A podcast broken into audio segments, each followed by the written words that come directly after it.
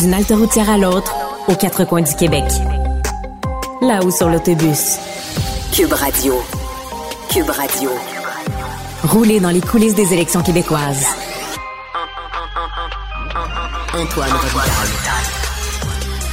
Bon jeudi à tous. Aujourd'hui à l'émission, le thème de la sécurité a saisi la campagne électorale québécoise et on en discute avec Sylvain Gaudreau qui a été député du Parti québécois dans Jonquière pendant 15 ans et d'ailleurs qui l'est encore jusqu'au 4 octobre.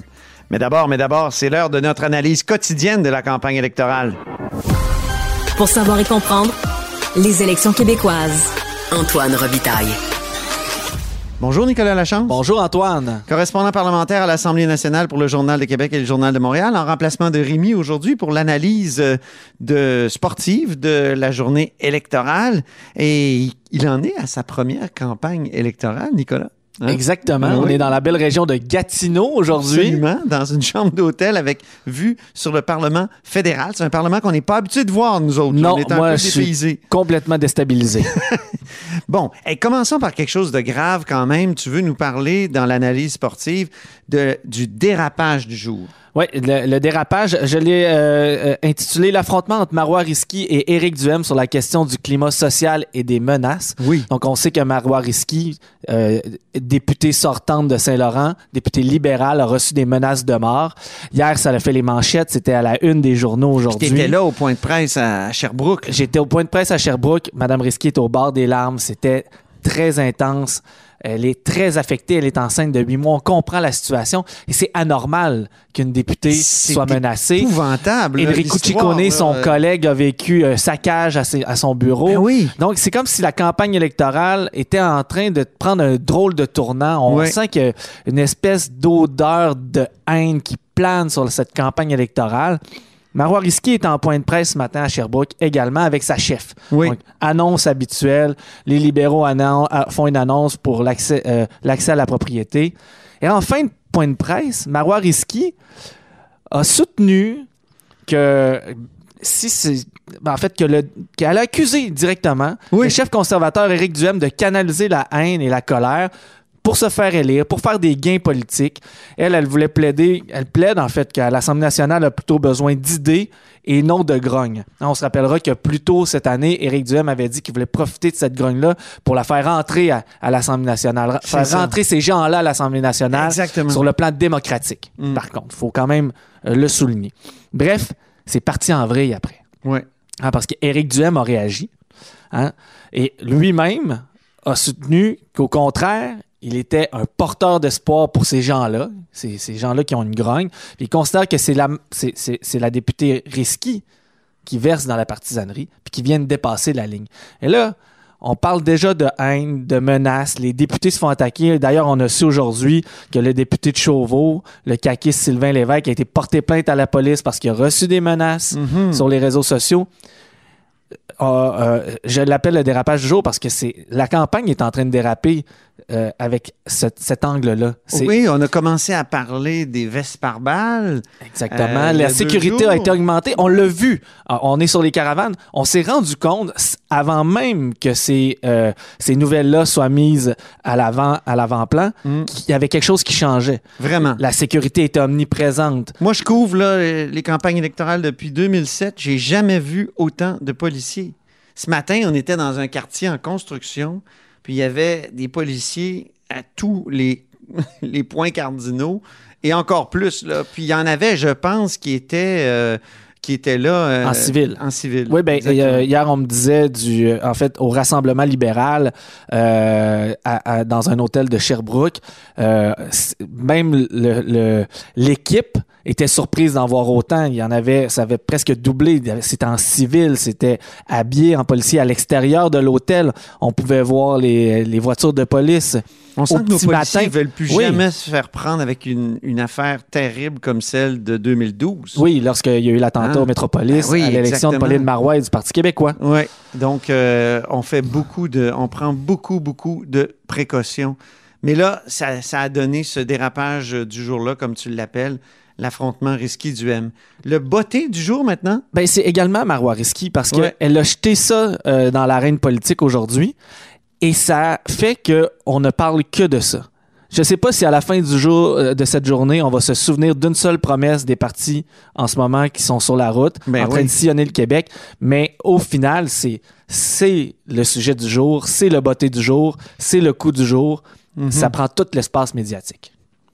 L'équipe en désavantage numérique, Est-ce que tu seras surpris? On la suit, Antoine. c'était celle que, que Rémi euh, soulignait hier aussi. Donc, c'est encore une fois les libéraux. Les pauvres libéraux. Un autre jour de campagne, une autre tuile, en fait, d'autres tuiles pour la formation libérale Ben dans- oui. de Dominique Anglade. Euh, son candidat dans Montmorency hein, est absent à Québec, est à l'extérieur du euh, pays pour le travail. Il sera pas de retour avant le 10 septembre prochain. Ouais.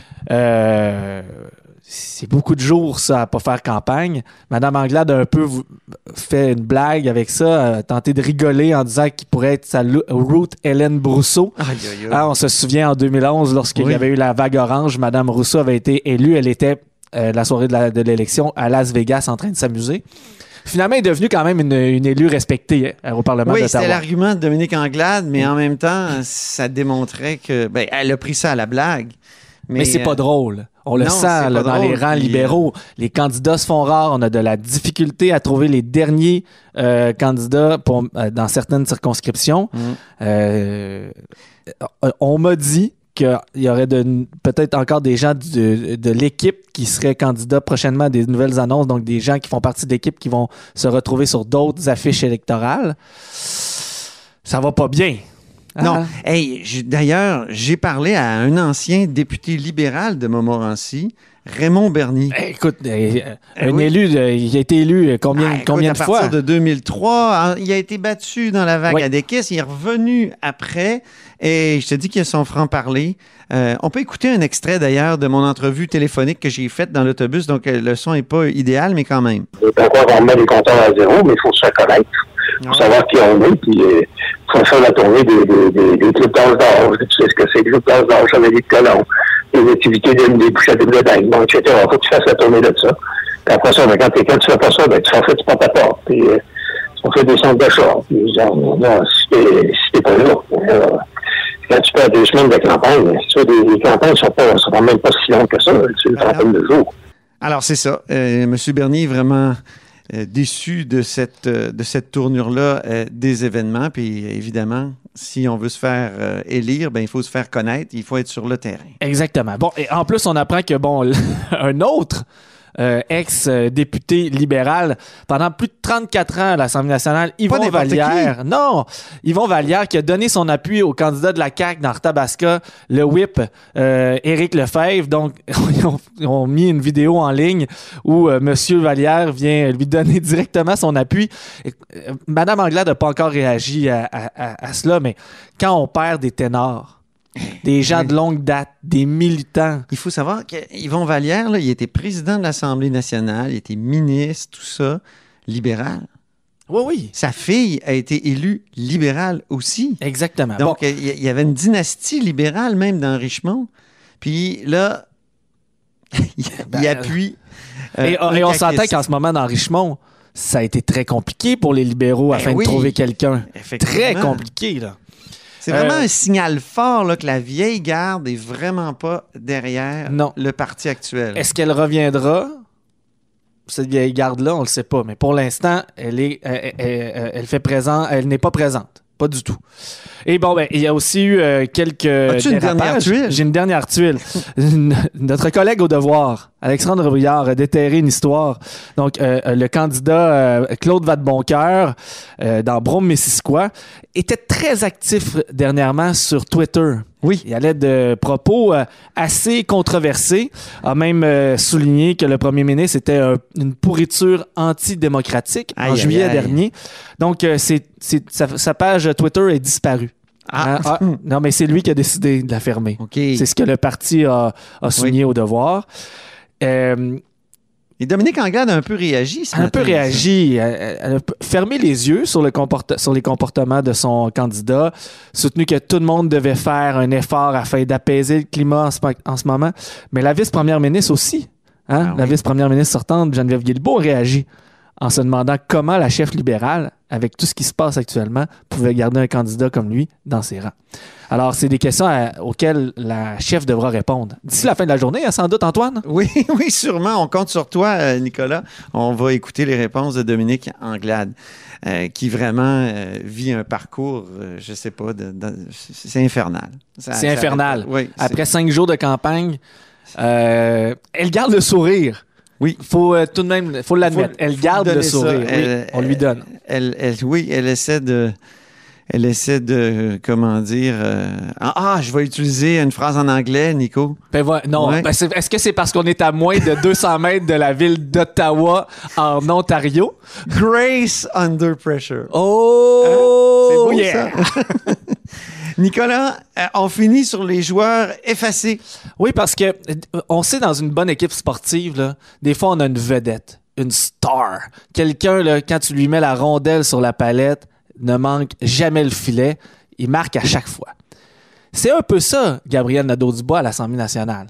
Hein, depuis plusieurs années, là, dans l'opposition, Oui. en chambre face à, à- à- à François Legault, il y a une espèce de stature, il y a un aura qui se dégage de lui. Mais depuis le début de la campagne, GND et les solidaires, l'équipe semble un peu. ben, en fait, euh, il semble effacer des médias un peu. Oui. Il est là, l'équipe est solide sur le terrain, mais ils sont incapables de faire parler d'eux. Tout l'espace sur la glace semble prise par les conservateurs, les libéraux et leurs tuiles, le premier ministre sortant et ses déclarations. Oui.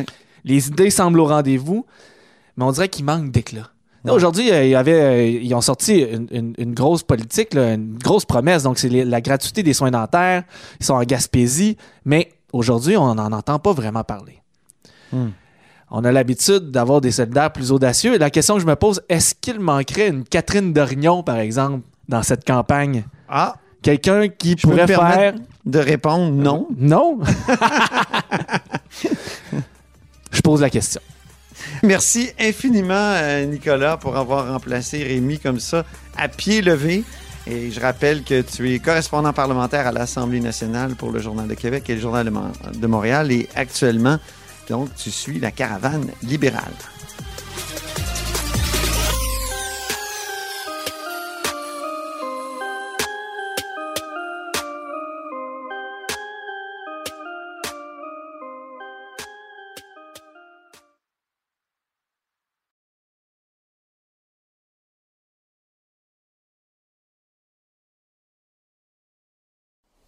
Pendant que les partis politiques sillonnent le Québec pour récolter des votes, Antoine, lui, vous rapporte les vraies histoires de campagne, bien assis à l'arrière du conducteur. C'est la première élection depuis longtemps qu'il n'est pas candidat, mais il est toujours député. C'est Sylvain Gaudreau, député de Jonquière encore, hein, député- euh, Sylvain, bonjour. Oui, bonjour. Bon, on est comme dans un, une interzone, je dirais, parce que l'Assemblée nationale euh, est, est dissoute depuis euh, dissoute ou dissolue, enfin. Euh, Ouais, Le- lieutenant gouverneur- dissolu, c'est des mœurs dissolues, tu sais. ah, c'est ça, ouais, ben ça veut. enfin, on n'embarquera pas dans ce débat-là avec l'Assemblée nationale, mais on va dire que le lieutenant-gouverneur a procédé à la dissolution de l'Assemblée nationale le 29 août, donc l'Assemblée nationale ne peut plus siéger. Euh, cependant, je continue d'occuper ma fonction jusqu'au jour où il y a un nouveau ou une nouvelle députée qui est élue. Alors, euh, tu vois, encore cette semaine, on avait des petits cas de comté là, à régler. euh, Ah oui. alors c'est plus, ouais, c'est plus de, de l'administration courante. Tu sais, des citoyens qui sont dans le pétrin, par exemple, avec un ministère ou avec l'administration publique, oui. on continue, on continue de les aider, mais on peut pas faire d'intervention politique euh, auprès d'un ministre, par exemple. Alors c'est plus euh, via euh, les services, par exemple, d'ombudsman ou de, de, de, de, de Revenu Québec, par exemple, Oui, des choses comme ça. L'État est encore là pour les citoyens, mais le gouvernement, lui, est un peu occupé ailleurs. Ouais, ben c'est ça. Puis évidemment, le, on peut pas faire de, de, de représentation auprès d'un bureau de, de ministre là, ou d'un cabinet de ministre euh, pendant cette période-là. Alors, Sylvain, je, je voulais parler avec toi de la sécurité des élus. Euh, toi, euh, tu as sûrement suivi là, ce, qui, ce qui a été dit, euh, notamment par Mhm. Marois Risky, euh, Enrico Ciccone. As-tu déjà senti, parce que tu as déjà pris des positions dans des débats très clivants, là, des positions claires, as-tu déjà senti ce type de- de- d'insécurité-là, de, menace? Ouais, ben d'abord, euh, moi j'ai été touché là par euh, ce que Marois et euh, Enrico ont dit parce que tu sais à l'Assemblée nationale, au-delà des lignes de parti, on développe des amitiés, de la camaraderie. Puis moi, c'est le cas avec Marois et Enrico, même si on n'est pas dans la même formation politique. Alors, euh, un peu comme quand on a une mauvaise nouvelle qui nous arrive d'un ami, là, on s'informe, puis Ben oui.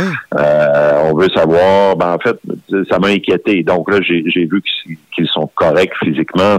Donc, j'ai poussé un soupir de soulagement, mais, mais tu sais, c'est toujours préoccupant quand on a des camarades là, qui sont dans, dans des situations comme ça. Ça, c'est la première chose. Donc, beaucoup de solidarité envers elle et envers lui. Euh, et, et deuxièmement, euh, oui, j'ai j'ai déjà été euh, ciblé, disons, par des, des propos euh, très désobligeants et voire parfois euh, à, la, à la limite ou carrément violents, euh, ou qui visaient mon intégrité physique. Donc, euh, à ce moment-là, ben, on a, en tout cas moi, ce que je fais, c'est qu'on a un service de sécurité là, qui nous est assigné, les députés, ben, un service, c'est-à-dire un contact privilégié avec euh, la sécurité, euh, la Sûreté du Québec. Et là, on signale à la Sûreté du Québec le- le- la situation Mhm. et eux, eux, ils interviennent de leur côté.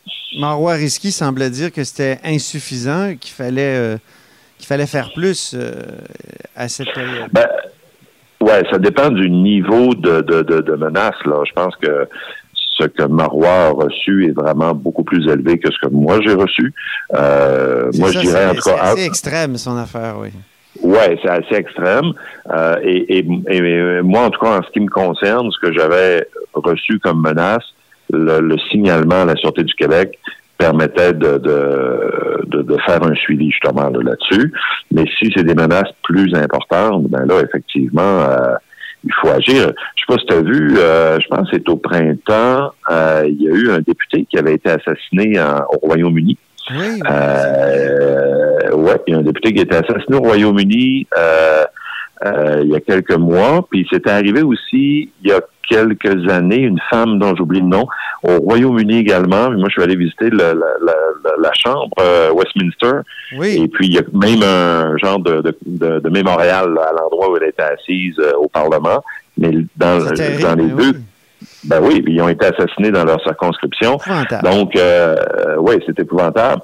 Parce que la- la- il faut voir la sécurité euh, des élus comme un, un- un- un élément de la démocratie, parce qu'elle permet euh, de préserver la démocratie, de- le droit de parole, euh, l'élection, le privilège parlementaire, etc. Donc, euh, c'est pas une dépense folle. Là. C'est, c'est pas. On le sait comment, euh, particulièrement avec la pandémie, avec euh, la guerre en Ukraine, au fond, comment nos libertés fondamentales sont fragiles. Et, et est-ce que ça a changé? Est-ce que c'est plus intense, selon toi? Toi qui as été en politique assez longtemps. là. Depuis 15 ans, ouais. Euh, oui, euh, je, je, je, je le sens. Euh, Puis là, je veux pas jouer au, au sociologue euh, de salon ou au psychologue euh, improvisé, là. Euh, mais je le sens plus depuis euh, deux ans, avec la pandémie. Euh, Est-ce qu'il y a une euh, conjoncture particulière qui fait en sorte que c'est des gens qui avaient une santé mentale fragile ou quoi que ce soit, euh, ça a été exacerbé à ce moment-là, peut-être. Euh, euh, les réseaux sociaux aussi sont plus présents. Moi, quand j'ai commencé comme député en 2007, euh, j'avais même pas de compte Facebook. Là, tu sais. Oui, oui. Donc, c'est sûr que l'augmentation des, des- des- de la présence des, des réseaux sociaux, maintenant, on a TikTok, Instagram, Snapchat, nommez-les, Twitter, Facebook. Donc, il y, y a plus de possibilités. Des gens qui sont confinés dans leur maison, dans leur salon, dans, euh, dans, dans le temps du couvre-feu, souviens-toi, mais peut-être que ça, ça a exacerbé aussi les, euh, les frustrations. Là, puis c'est plus facile d'utiliser un compte anonyme sur Twitter pour faire de la- de l'intimidation.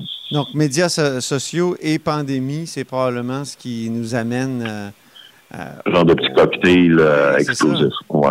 Mm, mm, mm, mm. Marois Risky, ce matin, moi j'étais au point de presse, euh, elle a dit, euh, c'est- sûr qu'il y a des gens qui veulent canaliser la, à la, la haine, par exemple, et elle a désigné euh, Éric Duhem, donc le chef du Parti conservateur. Ouais.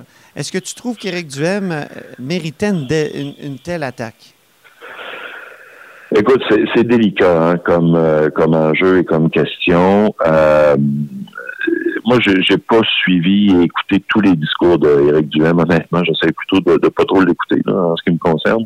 Donc, euh, je sais pas jusqu'à quel point dans ses discours, il fait allusion carrément à des à une genre de, frustration, puis qui, qui met de l'huile sur le feu.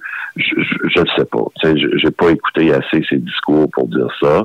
la, mais... la phrase qu'elle lui reproche, c'est notre objectif, là, j'ouvre les guillemets, c'était justement de prendre toute cette grogne qui était à l'extérieur du Parlement, puis de la faire entrer dans les murs du Parlement, et c'est encore ça notre objectif. Donc, c'est le mot grogne là, sur lequel elle, tire. Ben, c'est vrai que c'est fort de café, là, de dire on veut faire entrer la grogne au Parlement. Ouais. Euh, c'est pas de même, ça marche. là. Euh, est-ce qu'il y a du monde fâché des fois ou déçu d'un projet de loi ou d'une décision gouvernementale et qui sont en colère? Oui, mais tu sais, il y a moyen de manifester. Euh, on en voit tous les semaines au Parlement, tu sais, des gens qui vont manifester devant le Parlement. C'est comme ça qu'il faut l'exprimer. Est-ce que c'est pas le, rôle des partis, justement, d'essayer de, de, canaliser ça euh, d'une certaine façon? par exemple, lorsqu'il y a eu les carrés rouges, le, le printemps étudiant, le Parti québécois, à un moment donné, a porté le carré rouge, a porté cette colère-là. Euh, est-ce que c'était pas justement de prendre quelque chose dans la rue pour l'amener au Parlement? Oui, mais toujours l'amener avec, euh, en respectant les, euh, les, les, les, règles du jeu, là, de, des règles parlementaires. On a posé des questions, on est arrivé avec des suggestions, on a déposé des projets de loi. Je dis pas qu'Éric Duhem ne veut pas faire ça, mais euh, dans le contexte de la pandémie, c'est quand même assez particulier. Puis on se le cachera pas. Mais encore une fois, je, je, je, je, vais éviter de mélanger les choses. Je vais pas écouter tous ces discours, mais c'est clair qu'il y a un, un, un, des éléments qui explique la montée du Parti conservateur d'Éric Duhem. C'est sûr que c'est les insatisfactions puis la grogne à l'égard des mesures sanitaires, à l'égard de, de, des euh, politiques gouvernementales durant la pandémie. Euh, donc, il y a de ça, c'est bien évident. Là. Puis, euh, on le voit, nous, moi, il y a des membres du Parti québécois, par exemple, qui vont dire, ah là, Sylvain, là, je quitte le PQ parce que vous, vous, appuyez trop euh, le gouvernement dans les mesures sanitaires, je vais ah aller au, je vais aller au, chez les conservateurs. Ah, c'est arrivé, ben oui. Oui, euh, il y en a des membres qui ont quitté. Je pense qu'il y en a dans tous les partis là, qui ont quitté pour aller euh, pour aller chez les conservateurs. Alors c'est sûr, tu sais, moi, je, je, encore une fois, je veux pas quantifier précisément, mais c'est clair qu'il y, a un, élément de, qui explique la montée des conservateurs et d'Éric Duhem. Il y a beaucoup d'éléments, mais un des éléments, c'est c'est la frustration d'un certain groupe sur les mesures sanitaires. Ça, c'est évident. Est-ce que c'est un mouvement légitime, selon toi? Ou, parce que Marois semble dire que c'est illégitime? Ben, moi, tant qu'un mouvement respecte la démocratie, puis euh, c'est légitime, puis la liberté d'expression, puis le respect des autres, c'est légitime. Quand ça, dérape dans de la violence euh, ou dans le non-respect des règles, euh, dans la désobéissance civile même, là, à ce moment-là, moi, je trouve pas ça légitime. Euh, mais euh, je, je, suis pas prêt à dire que c'est que c'est le cas du, du, Parti conservateur. Pour moi, c'est c'est ça demeure un, parti, je veux dire, qui est légitime. Ça fait longtemps qu'il existe le Parti conservateur du Québec. Puis un autre élément qui explique la montée du Parti conservateur, c'est quand même une personnalité publique euh, qui a une notoriété, qui est connue, qui s'appelle Éric Duhem. Mm. Euh, C'était encore M. Adrien Pouliot, là, le, chef du Parti conservateur, personne ne le connaissait. Alors, euh, il y a plusieurs éléments. C'est pas juste un élément qui explique la, la, situation, mm-hmm. mais un des éléments, c'est clairement quand même, comme je le disais tout à l'heure, la, la une forme de, de, fédération, de fédéraliser, de mhm. fédérer plutôt les, les euh, des mécontents du, euh, des mesures sanitaires. Ça, ça me paraît clair. Le PQ a fédéré des mécontents aussi dans le passé. Est-ce qu'il y a un devoir de celui qui fédère les mécontents de calmer les plus mécontents, ceux qui, qui en viendraient justement à, détester, à haïr l'adversaire? Ben, moi, je pense que quand on est en, politique, on occupe des fonctions comme celle de chef. Euh, il faut, on a une responsabilité extrêmement grande. Il faut être à la fois critique, il faut être à la fois euh, capable de proposer des idées, il faut mobiliser du monde.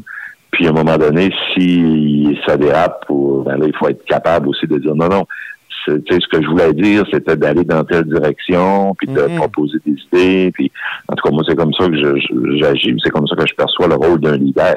Alors, euh, des- des- il y a d'autres types de leaders, on a vu dans l'histoire mondiale, tu sais, qui, qui euh, vont plutôt euh, canaliser des frustrations populistes, puis ils vont aller là-dessus. Moi, j'ai beaucoup de réserves, évidemment. on peut penser à Donald Trump là, avec les événements du 6 janvier 2021. Euh, là, euh, tu sais, ça m'apparaît évident. Là, là, c'est faire entrer la grogne dans un parlement, mais de façon illégitime. Ben là, pas à peu près, oui, effectivement. Puis il était encore président pour quelques heures, tu vas me dire, mais il était quand même président. Puis, tu sais, moi, je me souviens d'avoir vu des images, des images où il, tu sais, je veux dire, il s'en délectait, là, pratiquement. Avec ça, ça, c'est condamnable. Moi, en tout cas, dans une démocratie, que ce soit aux États-Unis ou ici, je pense pas que c'est une façon de fonctionner. là. Merci beaucoup, Sylvain Gaudreau. Ben, ça me fait plaisir. À bientôt. À bientôt. Sylvain Gaudreau est encore député de Jonquière pour euh, un mois. Et, et il nous a gentiment accepté de, de nous parler en direct de Jonquière. Et c'est ainsi que se termine là-haut sur l'autobus en ce jeudi. Merci beaucoup d'avoir été des nôtres. N'hésitez surtout pas à diffuser vos segments préférés sur vos réseaux. Ça, c'est la fonction partage. Et je vous dis à demain.